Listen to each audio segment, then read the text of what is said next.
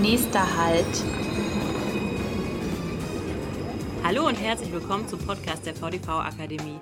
Der Podcast rund um Weiterbildung und Lernen in der Mobilitätsbranche.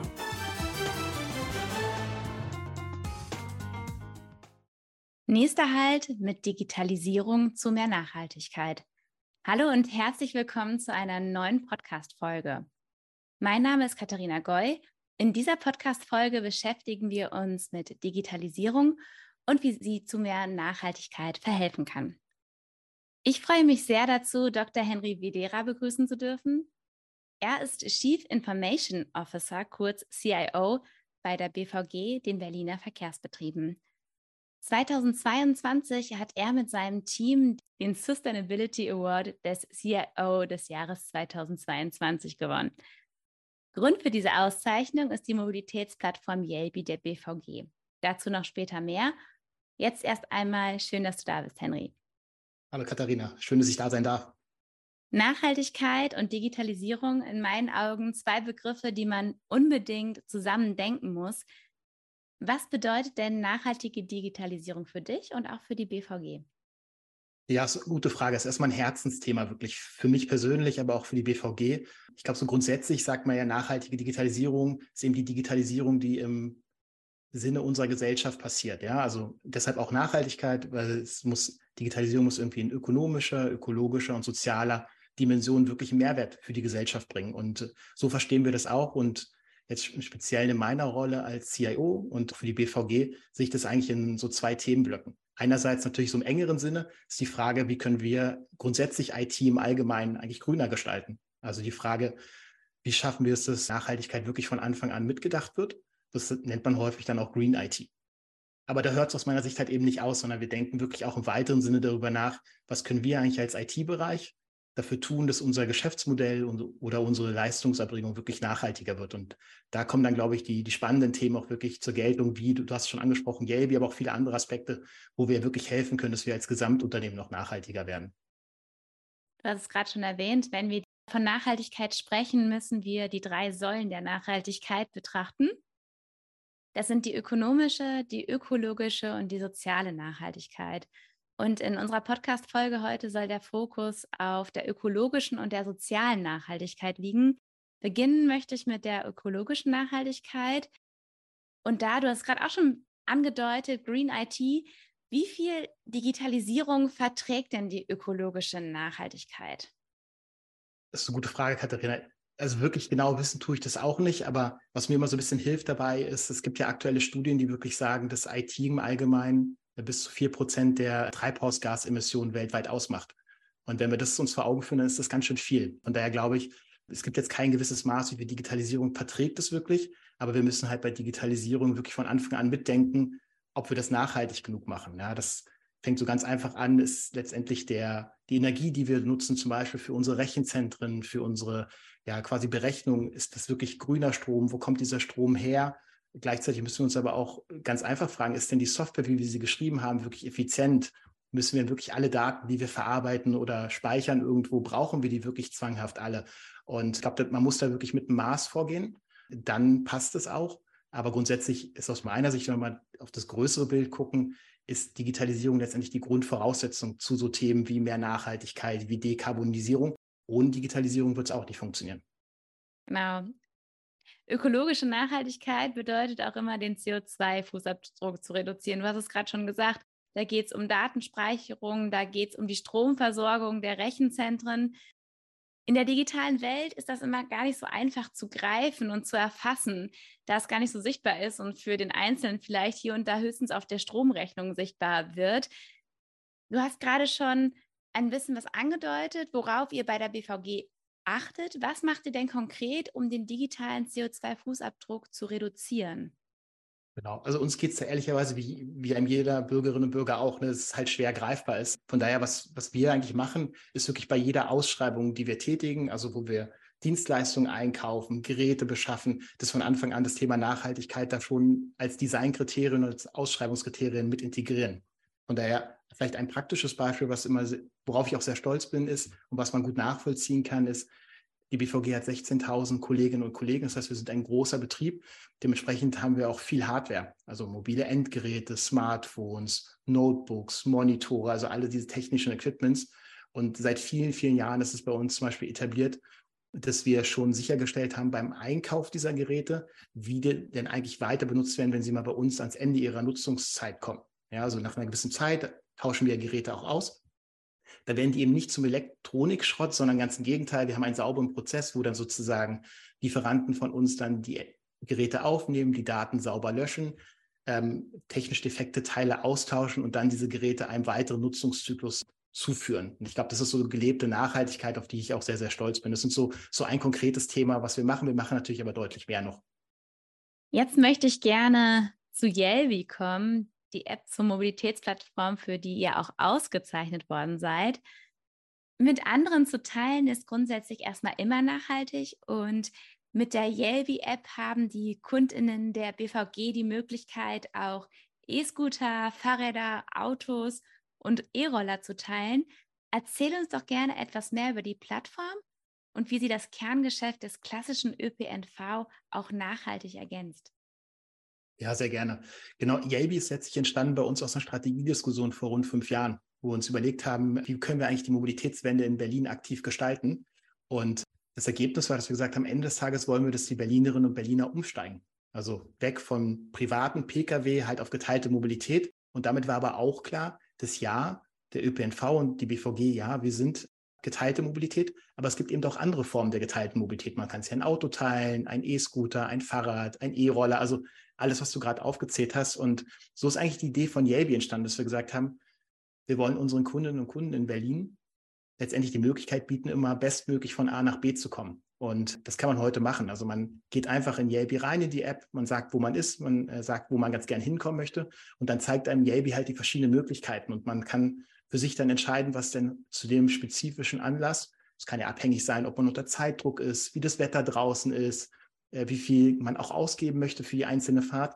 So kann man auch dann multimodal fahren, indem man sagt, ich möchte heute mit der U-Bahn fahren, aber zum U-Bahnhof nehme ich heute mal den E-Scooter als Beispiel. Und in der Kombination habe ich halt für mich individuell das beste Angebot. Und da hilft Yelby eben, weil es unseren Kundinnen und Kunden die besten Möglichkeiten anzeigt, es dann aber auch ganz einfach ermöglicht, dass ich sozusagen den E-Scooter auch reservieren kann.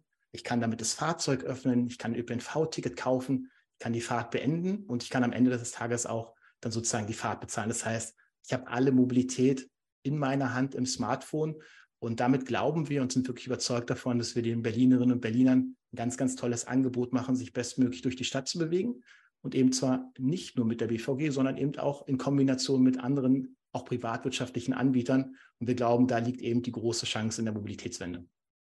Das klingt für mich sehr gut, aber kommen wir nun zur sozialen Nachhaltigkeit. Die Verkehrsunternehmen sind für alle da, ähm, für alle Menschen und immer wieder wird diskutiert, wie wir auch alle Menschen mitnehmen können. Ich persönlich finde ja Yelvi ein großartiges Angebot, aber manchmal wird es beim Thema digitale Tickets ein bisschen kritisch. Da geht es nämlich um die digitale Teilhabe von älteren Menschen, die sich scheuen, etwas online zu bestellen, vielleicht auch bei Yelby, oder auch armutsbetroffene Menschen, die sich kein Smartphone leisten können. Wie baut ihr als BVG da eine Brücke zu diesen Menschen, damit die Digitalisierung auch wirklich für alle da ist? Genau, das ist, glaube ich, ein ganz, ganz wichtiger Aspekt, gerade für uns als BVG, ist natürlich die Möglichkeit, dass ein jeder, eine, ein jeder wirklich mit uns fahren kann, extrem wichtig. Das nennt man Daseinsvorsorge, du hast es eben so schön gesagt. Und was wir versuchen, ist eben nicht alle da reinzuzwingen, so genannte Angebote, sondern ich glaube, es gibt berechtigte Gründe, wo eine einzelne Person vielleicht noch nicht so digital affin ist oder vielleicht auch nicht die finanziellen Möglichkeiten hat, sich ein Smartphone zu leisten. Dort brauchen wir Alternativangebote. Ein schönes ist zum Beispiel, man kann ja heute in unseren Fahrzeugen digital zahlen, also mit seinem Handy, mit einer Kreditkarte, mit einer EC-Karte. Und auch da gibt es Personen, die sagen, hm, ich habe ja kein Smartphone oder ich möchte eigentlich nicht digital bezahlen, also mit einer Kreditkarte. Für die Personengruppen gibt es in Berlin eine sogenannte Guthabenkarte.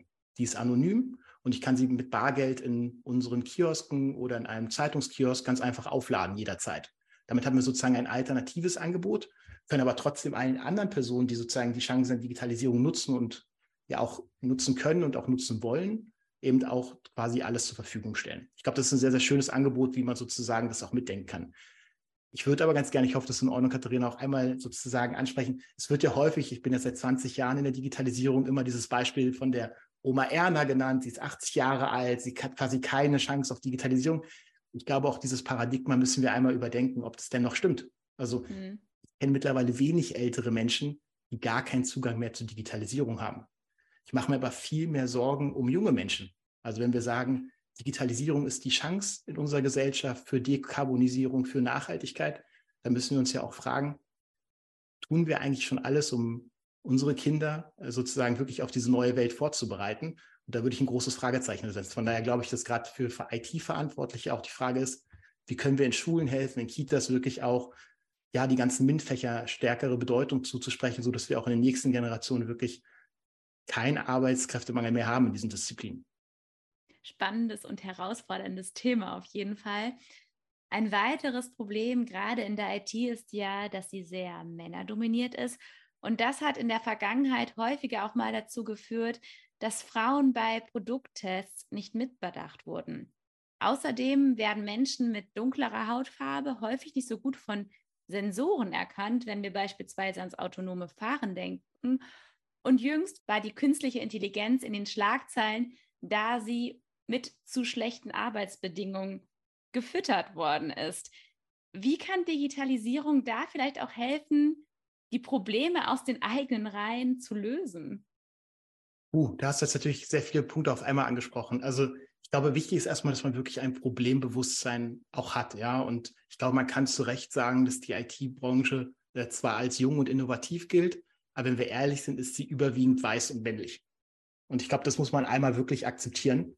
Äh, und dann kann man sich darüber Gedanken machen, wie können wir uns jetzt dem Problem eigentlich nähern. Und der Kern, den wir versuchen in der BVG und bei uns in der IT, ist eigentlich, dass wir versuchen, diverser zu werden. Also wir müssen einfach letztendlich in unseren Reihen der IT, wir sind über 400 Kolleginnen und Kollegen, wir müssen doch, wenn wir Angebote schaffen wollen, die für ganz Berlin sind, und Berlin ist quasi, ja, ist ein Querschnitt der Gesellschaft als, als Hauptstadt, dann müssen wir in der IT mindestens genauso divers sein, weil sonst wird uns genau das passieren, was wir eben gesagt haben, dass wir auf, dass wir irgendwo einen blinden Fleck haben. Ja, sei es beim Thema Geschlecht, sei es beim Thema Hautfarbe, aber auch bei vielen anderen Perspektiven, wo wir vielleicht die Bedürfnisse unserer Kundinnen und Kunden einfach nicht richtig beurteilen können. Das kann ja auch die Frage sein, was hat jemand für ein Schichtmodell, für ein Arbeitsmodell. Also da gibt es ja Familiensituationen, gibt es ja ganz viele Situationen, dass wenn wir die bei uns nicht abgebildet wissen, dann laufen wir eben Gefahr, dass wir diese Bedürfnisse nicht richtig berücksichtigen. Von daher glaube ich, das Thema Problembewusstsein ist erstmal sehr wichtig. Das Zweite ist, ich glaube, immer wenn wir neue Technologien einführen, in dem Fall hast du jetzt äh, von KI gesprochen, also künstlicher Intelligenz, oder was letztendlich ja darunter liegt, ist dann das Thema maschinelles Lernen, die Fragen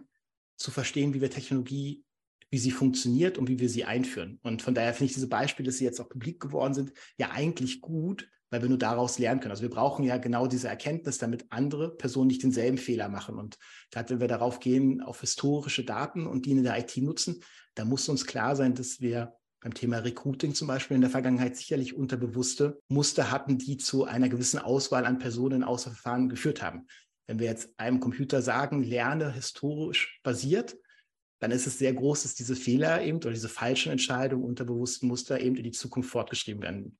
So, von daher würde ich stark dafür plädieren, wir müssen deutlich diverser werden und wir müssen eben Technologien ausprobieren, aber immer wieder gucken, zu welchem Ergebnis führen sie, warum führen sie zu diesem Ergebnis. Das heißt, wir müssen eigentlich ethisch korrekt mit neuen Technologien umgehen. Dann kann Digitalisierung auch eine große Chance sein für uns als Gesellschaft. Nun noch der Blick in die Zukunft. Was sind denn die nächsten Schritte für die BVG, um mit Digitalisierung noch nachhaltiger zu werden? Ja, ich, ich glaube, da würde ich einfach den, den, den, Kreis schließen sozusagen zum Anfang, Katharina. Und ähm, ich glaube, als allererstes gilt es für uns als IT, ähm, wirklich unsere Hausaufgaben zu machen. Das heißt, ähm, ich habe vorhin die vielen Beispiele genannt, wo wir schon auch in der Digitalisierung darauf achten, dass wir nachhaltig agieren.